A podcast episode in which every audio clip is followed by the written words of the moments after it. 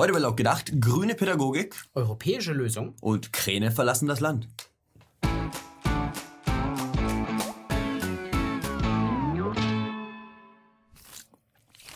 Mittlerweile vergeht kaum eine Woche ohne Meldungen über versuchte oder tatsächliche Vergewaltigung, Mord, Messerattacken und sonstigen schweren Straftaten.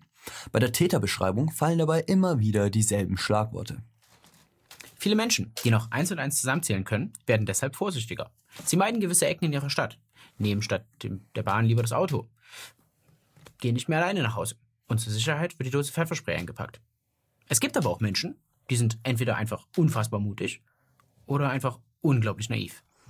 Mitte Juni verschwand die 28-jährige Sophia. Sie wollte von Leipzig nach Nürnberg trampen und suchte deshalb am Stadtrand nach einer Mitfahrgelegenheit. Zuletzt hat man sie gesehen, als sie in einen blauen LKW mit marokkanischem Kennzeichen stieg. Seitdem fehlt von ihr jede Spur. Freunde von Sophia starteten in den sozialen Medien eine Suchaktion und baten um Hinweise über ihren Verbleib. Das war zumindest am Anfang der Fall. Aber dann verschob sich der Fokus der Aktion etwas. Die eigentliche Suche gerät in den Hintergrund. Es scheint nun wichtiger zu sein, sich klar von rassistischen Spekulationen zu distanzieren. Der Bruder von Sophia ist der grünen Politiker Andreas Löscher aus Bamberg. In einem Brief schreibt er, wir möchten darauf hinweisen, dass die Nationalität eines möglichen Täters nichts mit seinen Taten zu tun hat. Sophia ist in der Unterstützung von Geflüchteten aktiv und engagiert sich gegen rechts. Und auch die Freunde melden sich öffentlich zu Wort. Wir sind davon überzeugt, dass es gerade für Sophia wichtig ist, sich in diesem Moment klar gegen rechte Hetze zu stellen. Nach knapp zwei Wochen steht nun fest, wie sehr dieses klare Bekenntnis Sophia geholfen hat. Sie ist tot. Ihre Leiche wurde in Spanien entdeckt. Und der Lkw-Fahrer aus Marokko wurde inzwischen verhaftet. Und auch hier hat mal wieder nichts mit irgendetwas zu tun. Offensichtliche Gefahren werden heruntergespielt und damit leichtgläubige Menschen in Gefahr gebracht. Ich frage mich wirklich, wie die Erziehung bei so einem Grün aussieht. So, mein Junge, jetzt wo dein Führerschein hast, kannst du mal Papas Auto haben. Aber das Wichtigste beim Fahren ist, lass dir bloß nicht beim Fahren reinreden. Mach dein Ding. Von wegen irgendwelche Hetzer. Äh, meinst du nicht, dass du schon viel, zu viel getrunken hast? Die wollen bloß Ängste schüren. Das ist absoluter Blödsinn. Nüchterne bauen auch Unfälle. Schau dir den Onkel an. Der ist ständig dicht am Steuer. Der kommt auch gut nach Hause. Und jetzt, viel Spaß. Mach dein Ding. Jetzt ab hier, komm. Geil, Papa, geil.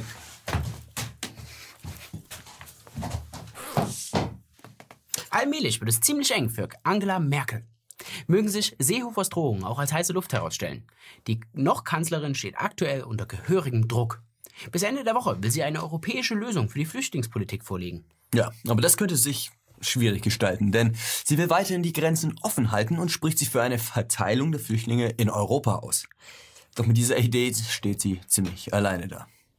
Italien hätte zwar ein dringendes Bedürfnis, ein paar abzugeben, allerdings ist man hier schon viel weiter, was die Lösungsansätze angeht.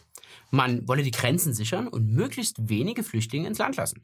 Und somit sind die Italiener wesentlich näher bei den Österreichern als jetzt bei Merkel. Sebastian Kurz sagte, er werde alles Nötige tun, um die Grenzen Österreichs zu sichern. Und Innenminister Salvini lässt keine Schlepper-NGO-Schiffe mehr in italienische Häfen einlaufen. Frankreich steht zunächst zu Merkel. Doch auch hier hat man komplett andere Vorstellungen, wie mit der Flüchtlingskrise umzugehen sei. Dort stehen Asylzentren außerhalb der EU auf dem Plan.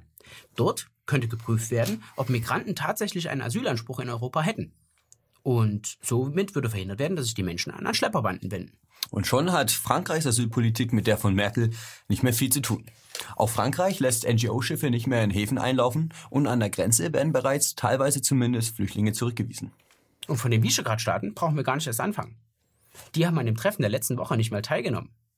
Merkel hat es sich also so ziemlich mit jedem EU-Partner verscherzt. Zur Not will sie auf dies mit den Einzelstaaten setzen. Das Problem aber hierbei ist, dass sich um sie herum Regierungen gebildet haben, die sie und ihre Asylpolitik ablehnen. An Spanien ist der Trend bisher vorbeigegangen. Hier regieren die Sozialisten. Das Schlepperboot Aquarius hat man liebend gerne in Valencia aufgenommen. Vielleicht findet Merkel hier ihren letzten Partner vor dem wohlverdienten Ruhestand. Längst überfälligen Ruhestand. Viele Leute in Grenzgebieten haben schon ihre Erfahrungen mit Diebstahl gemacht. Auf die eine oder andere Weise.